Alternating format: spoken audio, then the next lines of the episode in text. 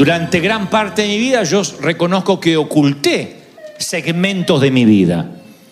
Había momentos de mi vida que yo decidí editar y no contarlos de manera pública al menos. Y recuerdo que yo el tiempo que censuré partes de mi vida, no lo hice por una cuestión de preservar la intimidad, sino para no avergonzarme públicamente. Entonces yo hace 20 años atrás no hablaba de mis complejos, no hablaba de, mis anomalías, si las tenía, de mis limitaciones, no hablaba de mis celos, de mis envidias, sino que yo trataba de mostrar un modelo terminado a la gente, por como les dije hace unas semanas atrás, justamente por miedo al rechazo. Yo decía, si me muestro tal cual soy, me van a evadir. Uno teme que si a uno lo terminan de conocer, uno va a producir adversión en la gente, como que nos van a hacer a un costado porque nos conocen tal cual somos. Yo siempre tuve miedo que me conozcan realmente, porque sé que no supero las expectativas, a lo mejor. Que la gente puede verme, en este caso a mí, como un predicador, como un tipo que siempre está feliz. Y a lo mejor tengo mis momentos que soy taciturno, que hablo poco, y ustedes podrían decir, mmm, yo me lo imaginaba este de distinta manera. Tardaría mucho en descubrir que uno se conecta con la gente a través de las debilidades, no de las fortalezas. Lo que te hace amar a alguien mucho más es cuando conoces sus puntos débiles, no sus puntos fuertes. Los puntos fuertes hacen que admires un poco a la persona, pero tarde o temprano te distancias, porque dice, bueno, él no pasa lo que yo paso. Bueno, este tipo vive en, el, en la tierra del siempre feliz y yo vivo en la tierra real. Pero cuando descubres que la persona que admiras sufre, se conmueve, se entristece, se enoja, se enfada, tiene suegra y todo lo malo que te podría pasar, tú empatizas. Y dices, mira, a este le pasa lo mismo que a mí. Y ahí te conectas. Hasta es maravilloso ver, ver una estrella de Hollywood eh, comer en un restaurante común. A veces es noticia. Hace poco Tom Hanks entró a un In-N-Out por aquí cerca y fue noticia que les pagó el almuerzo a todos comiendo hamburguesas Tom Hanks, como si no pudiera comerlas. Pero de pronto uno se imagina que viven en un universo paralelo. Cuando hacen algo cotidiano, nos conectamos. Sin embargo, los seres humanos pareciera que desconociéramos ese principio. Y continuamente estamos simulando hipócritamente aquello que no somos. Continuamente nos mostramos diferente al yo real, al que no queremos que descubran. Aun cuando nos relacionamos afectivamente. Hay de la gente que se relaciona afectivamente a nivel superficial. Nunca uno puede profundizar. Y no te confundas porque a veces los que más se ríen, los que más se sonríen, son los que más dolor ocultan. Los que más heridas tienen que no quiere que se las veas. Esto no significa que necesariamente el que ríe todo el tiempo es alguien que está dolido. Pero bien valga la aclaración, hay muchos que ríen y sin embargo lloran por dentro. Y la manera de disimular sus lágrimas y sus cicatrices es haciéndonos creer de que todo está bien. ¿Cómo estás? Bien, bien, bien, bien. Y la crisis, no, ya va a pasar, a pasar. Y la enfermedad, bueno, bueno, ya se irá. Ustedes dicen, ¿qué persona de fe? A veces no es persona de fe. A veces tiene tanto dolor que no quiere dar pena, no quiere despertar lástima. Y entonces pone una barrera. Es muy difícil trazar puentes hacia el corazón de la gente. Hay gente que está tan dolida que levanta los puentes cierra las compuertas de su alma y pone cocodrilos alrededor. Y tú no puedes llegar nunca, nunca conectas con la intimidad. ¿Por qué somos así? En algún punto todos somos así. No queremos que nos conozcan. Tememos decepcionar. Entonces huimos y nos escondemos. Y vivimos a un nivel superficial. Nunca nos abrimos, nunca contamos, nunca buscamos ayuda, aunque la necesitemos. Y yo voy a las escrituras y veo a un Dios que no promueve el ocultarnos, sino el salir. Adán, ¿dónde estás? Un Dios que llama a salir detrás de los arbustos. Abraham, tengo un llamado para ti. Moisés, Dios siempre está llamando, aunque estés, estés detrás de un arbusto, frente a una zarza, en el patio trasero del desierto, cuidando las ovejas de tu padre. Siempre Dios te llama a que te pongas bajo el reflector. Y nosotros siempre estamos propensos a ocultarnos. Dios dice, en el juego de la vida no es como las escondidas. En las escondidas se precia más el que se esconde que el que busca. En la vida del reino se precia más el que busca, si no diría, no diría busquen primeramente el reino de Dios. Busquen, salgan intencionalmente. No vivas en la clandestinidad esperando que no se te descubra. Entonces la decisión es, ¿nos ocultamos o buscamos? En todos los órdenes de la vida. ¿Salimos a buscar la vida, a buscar el amor, a buscar el oficio, a buscar el ministerio o nos ocultamos esperando que alguien nos encuentre? ¿Cuánta gente se queda sola por no tener una vida intencional de querer enamorarse? Tú le dices, ¿tú te quieres enamorar? Sí. Pero la actitud es diferente. Ellos están como cultos diciendo, algún día un príncipe me va a venir a rescatar. En ese caso, preferiría besar un par de sapos a ver si se convierten en príncipes. Vale más la que bese sapos que aquella que está esperando el príncipe encantado que llegue. Y a los varones les pasa exactamente igual, no solo en términos del amor, en términos del ministerio, en términos de emprender compañías. Y nuestra sociedad ayuda a crear eh, caretas falsificaciones para escondernos. Nuestra sociedad nos ayuda, nos pone etiquetas, eh, nombres, títulos, y no son malas las etiquetas, no es malo eh, un título universitario, no es malo tener tu propia casa, vestir bien si puedes. Lo malo es si todo eso son arbustos que tratan de ocultarte de quién eres. Hay personas que le quitas la ropa de calidad y no, no, no sabe qué hacer le quitas los filtros de Instagram y descubres que es la mamá de quien se saca fotos. hay, gente que ha hecho citas a ciegas así. Y fue el muchacho ilusionado, no sabe la chica. ¡Ah! Mira la foto. Y la busca en el restaurante y dice, no vino, está la madre, pero ella no. No es ella sin filtro. Pero hay una vida real. Y cuando vas a la vida real, no puedes conectarte con filtros, uno tiene que conectarse de manera real, auténtica. Y cuando uno va a la vida, conectarse de manera real, uno se siente vulnerable. Porque dice, van a conocer mis debilidades, van a conocer mis defectos, van a conocer mis puntos débiles y eso no me conviene. Y ahí es cuando volvemos a vivir de manera superficial, con caretas, escondiéndonos tras los arbustos de Pinterest, de Instagram, de la red social que sea y perdemos la habilidad de conectarnos realmente. A mí me sigue sorprendiendo la facilidad que teníamos los niños de hacer amigos en la calle, de formar dos equipos de manera inmediata. Decíamos, ¿usted juega para aquel equipo? ¿Usted juega para? ¿Puedo jugar? Sí, ni el nombre le preguntamos y terminábamos amigos íntimos.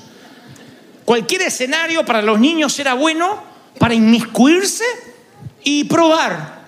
Nosotros podíamos probar a ver qué tal nos va. ¿Qué nos pasa a los adultos?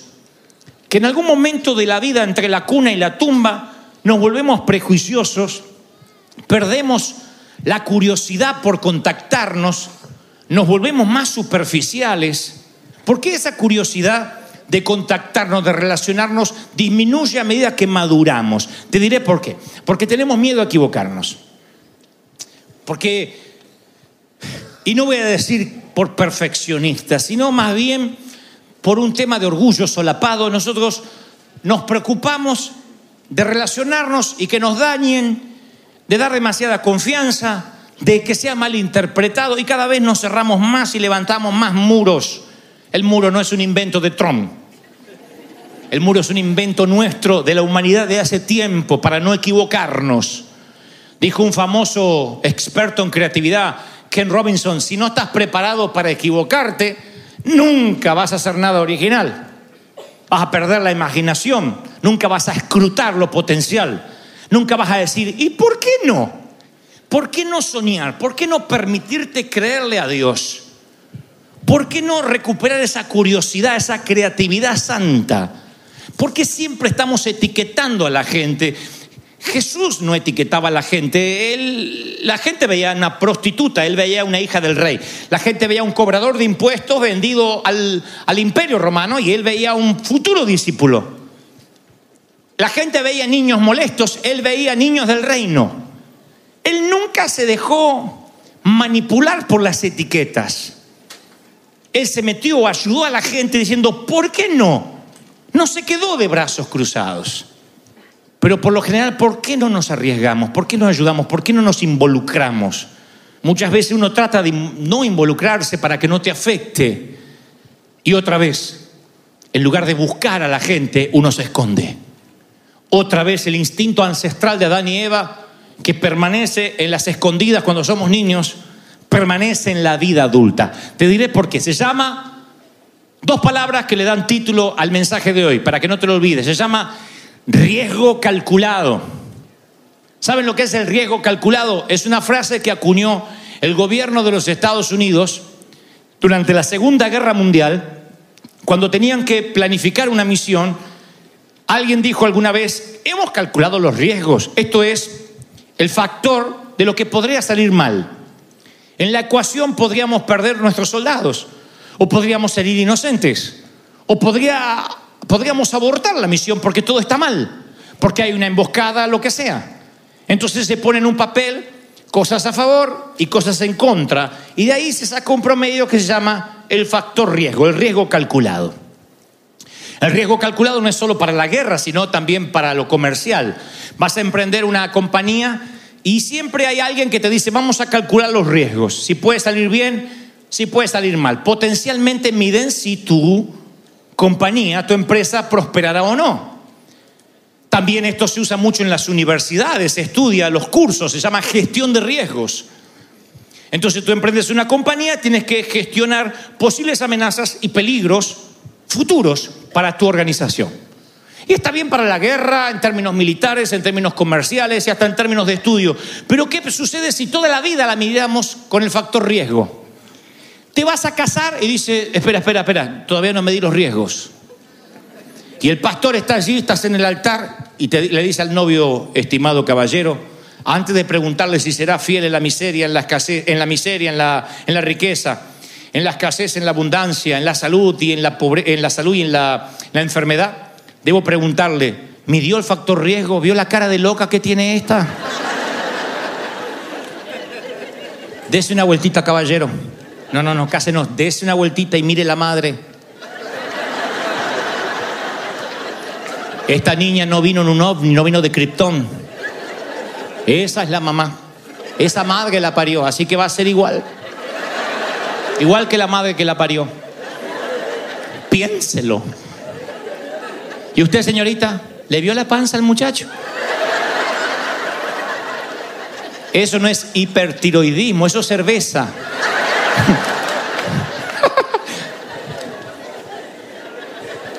Y no para, ¿eh? Miraré la panza al viejo. Por ahí va, a venir la panza primero y atrás va a venir tu marido. Acuérdate, mide los riesgos. Nadie se casaría.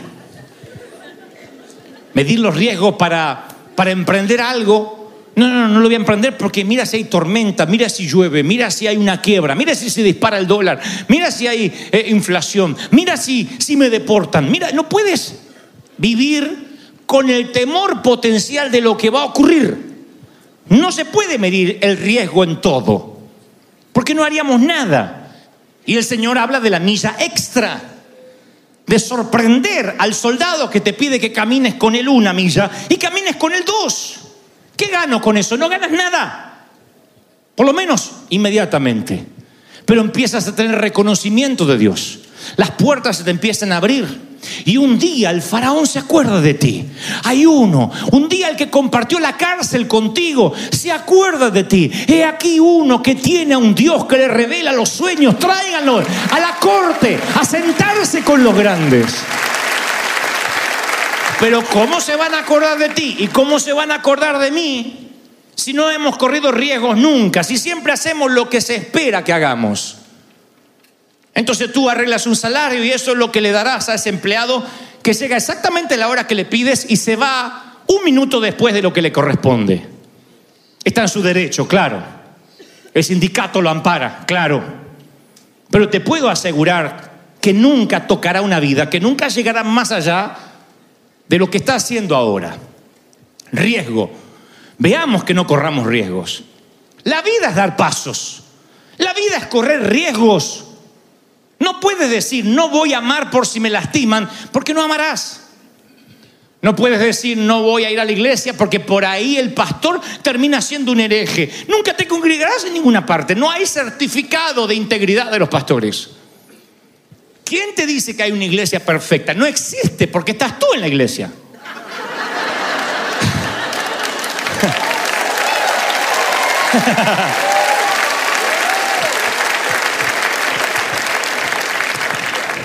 Si fuera perfecta no aceptarían gente como tú o como yo. Yo nunca me congregaría en una iglesia donde acepten a tipos como yo. es que la vida sin riesgo es buena. Hay una palabra muy norteamericana que es seguridad. Y la venero, a mí me gusta la seguridad. Pero te diré algo, una vida demasiado segura termina siendo larga, abúlica, aburrida. Voy a las escrituras y la vida sucede en el desastre, en las tormentas. Los personajes se forman en la lucha, en las caídas cuando descubre que tenías la valentía para volver a levantarte. Nosotros nunca nos hubiésemos transformado en soldados si no, hubieses, si no hubiésemos vivido la esclavitud del desierto. El andar por el desierto, el no tener nada, depender de otros.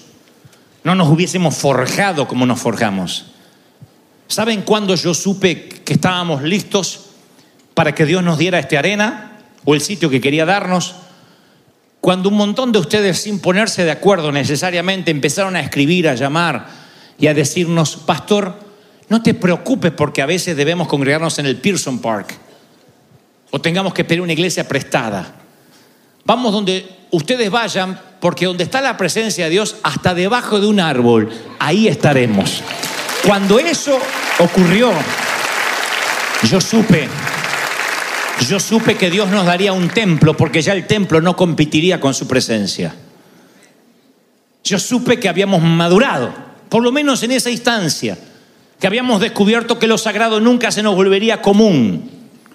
Ahí fue que entendí que estábamos entendiendo el verdadero evangelio. Voy a terminar con esto. En el primer libro de Deuteronomio hay una trivia, algo que es mínimo, nimio, que casi se escapa, pero si uno lee con detenimiento sorprende. La Biblia narra que desde que ellos salieron de la esclavitud de Egipto, tardaron 15 meses hasta llegar casi hasta la tierra prometida. Lo diré otra vez. Técnicamente tardaron 40 años. Sin embargo, en 15 meses, en poquito más de un año, estaban ahí, cerquita de la tierra prometida, en el área transjordánica, Cades Barnea. Y allí se quedaron. Y encontraron un lugar donde había pasturas, riqueza agrícola. No era la tierra prometida, pero quizás ahí se acuñó la frase, no corramos riesgos. ¿Conocen aquello que dice, más vale, más vale pájaro en mano que cien volando? Mejor malo conocido que bueno por conocer, dijo una chica que se casó.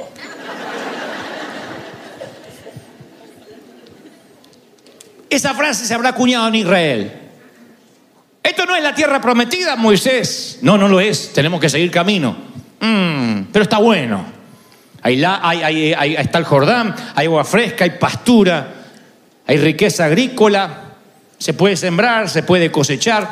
Y la Biblia narra que ellos se quedaron allí asentados, hicieron un sistema de leyes donde podían dirimir cualquier situación, crearon un lugar que sin querer estaban atrapados, sin saberlo. Y otra vez, como en las escondidas, era más lindo esconderse que salir, que buscar. ¿Para qué buscar la tierra prometida si te puedes esconder? Cuando uno se esconde, nunca llega a lo mejor porque se conforma con lo bueno. ¿Qué hay en tu vida que es bueno que te está haciendo perder lo mejor? Lo malo uno lo deja rápido y si es bueno, sí, allá me parece mejor, pero esto es bueno. Sí, ya sé que no es opa, pero algo es algo. Y ese espíritu conformista hace que Dios un día te tenga que decir lo que le dijo a los hebreos. Ustedes, capítulo 1, versículo 6, fíjense la primera, una de las primeras órdenes que Dios le da a Israel. Ustedes han permanecido demasiado tiempo en esta montaña. A moverse. Marcha. Cambien la mentalidad. Vamos, a marcha, a moverse. No les dijo, váyanse de aquí que hay peligro. Es hora de irnos de aquí que hay hambre. Por fin nos vamos a un lugar donde hay agua. No, ahí había agua, había pasto, había todo lo necesario para vivir. Que es la peor tentación, lo bueno, que no nos permite alcanzar lo mejor.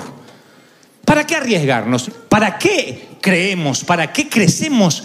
¿Para qué nos extendemos? ¿Para qué ensanchamos el sitio de nuestras estacas? Porque Dios dice, cuando le temes, cuando le temes al riesgo, te quedas encerrado. Pero si dices el riesgo no es de Dios, yo voy a ir adelante, voy a emprender, Dios te bendice, Dios te amplía, Dios multiplica, Dios te llena. Alguien tiene que decir, amén, aleluya. ¿Están conmigo? ¿Sí o no? ¿Sí o no? Miren, no quiero robarles mucho tiempo, pero oigan esto, por favor. Hay una película que se las quiero eh, recomendar. A ver, corríjame en inglés. The Village. ¿Eh? Village. Muy bien, The Village. La aldea. La villa. Es una película que quiero que vean en algún momento. No sé si necesariamente con niños, pero es una película de suspense, un thriller, donde ocurre todo durante, fine, durante mediados del siglo XIX. Es una época, obviamente, del 1800. Y cuando te metes en la historia, parecen que fueran menonitas. Hacen sus propios quesos, sus propios derivados de la leche, carnean su propia carne, siembran, cosechan. Y allí viven en una aldea. No hay contaminación, no hay televisor, no hay radio no saben lo que pasa en el mundo. Dicen los adultos de esa aldea, es la manera de tener niños santos y puros. Las mujeres todas visten de largo, los hombres tapados, no pueden hablar con el sexo opuesto hasta que no sean grandes. Por lo general los padres deciden con quién se van a casar los hijos y arreglan los matrimonios de antemano. En la aldea hay pureza, nadie levanta la voz, todo el mundo reza, ora por los alimentos antes de ingerirlos se respetan las reglas, hay que ir a la capilla todos los días y encomendar el día al Señor antes de meterse en las labores del campo. Una aldea ideal para vivir. Hay un bosque frente a la aldea, te arruinaré el final de la película, pero bueno, eh, si no, no lo puedo contar. Eh, igual véanla porque es maravillosa. Hay, un bosque y no saben qué hay del otro lado del bosque. Porque los aldeanos más grandes cuentan que hay monstruos, hay una bestia en ese, o varias bestias en ese mm, bosque que atacarán a los aldeanos si los aldeanos se meten en el bosque y hay una suerte de tregua donde los monstruos dicen, no, no, no se metan en nuestro bosque, no nos meteremos en vuestra aldea. Así que el mito crece, no vayas más allá de lo que puedes ver. Al cabo la aldea hay todo, hay queso, hay leche, hay comida, hay carne, hay mujeres y hombres con los que te puedes casar, hay iglesia. A mí me hace acordar tanto a la iglesia cristiana. Aquí hay congresos proféticos, hay congresos apostólicos, hablamos todo igual, somos todos santos, acá no hay pecado. Y todo allá es todo mundano, es todo tinieblas. ¿Qué hay en el bosque? No sé, no vayas. Tú no los molestas a Satanás, Satanás no te molesta a ti. Gente que vive en tregua con el diablo, increíble. Hay gente que dice, yo gracias a Dios no me meto con el diablo y él no se mete conmigo. Ah, mira vos. Con el diablo. No, es que yo no hago nada malo para que no se enoje. Así que yo- él no me toca, yo no lo toco. Tú no lo atacas, él no te ataca. No.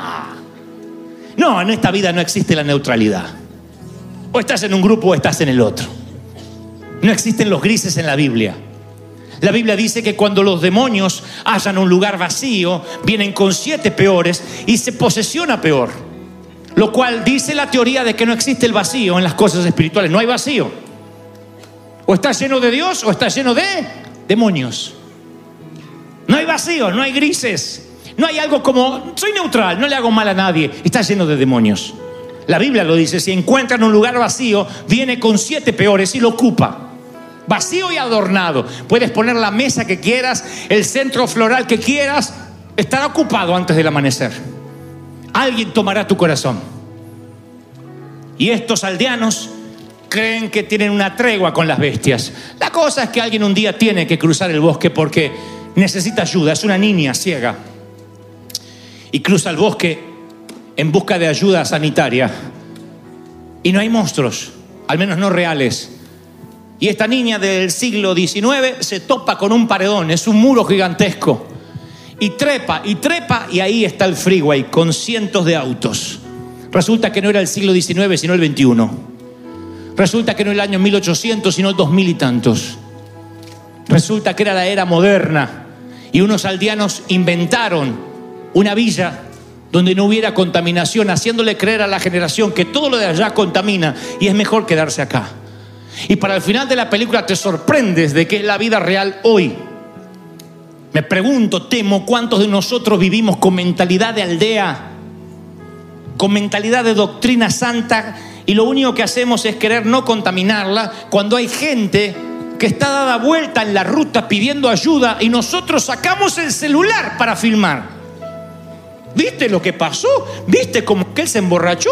¿Viste aquel cómo está perdido? Y sacamos el celular o nos quedamos de brazos cruzados.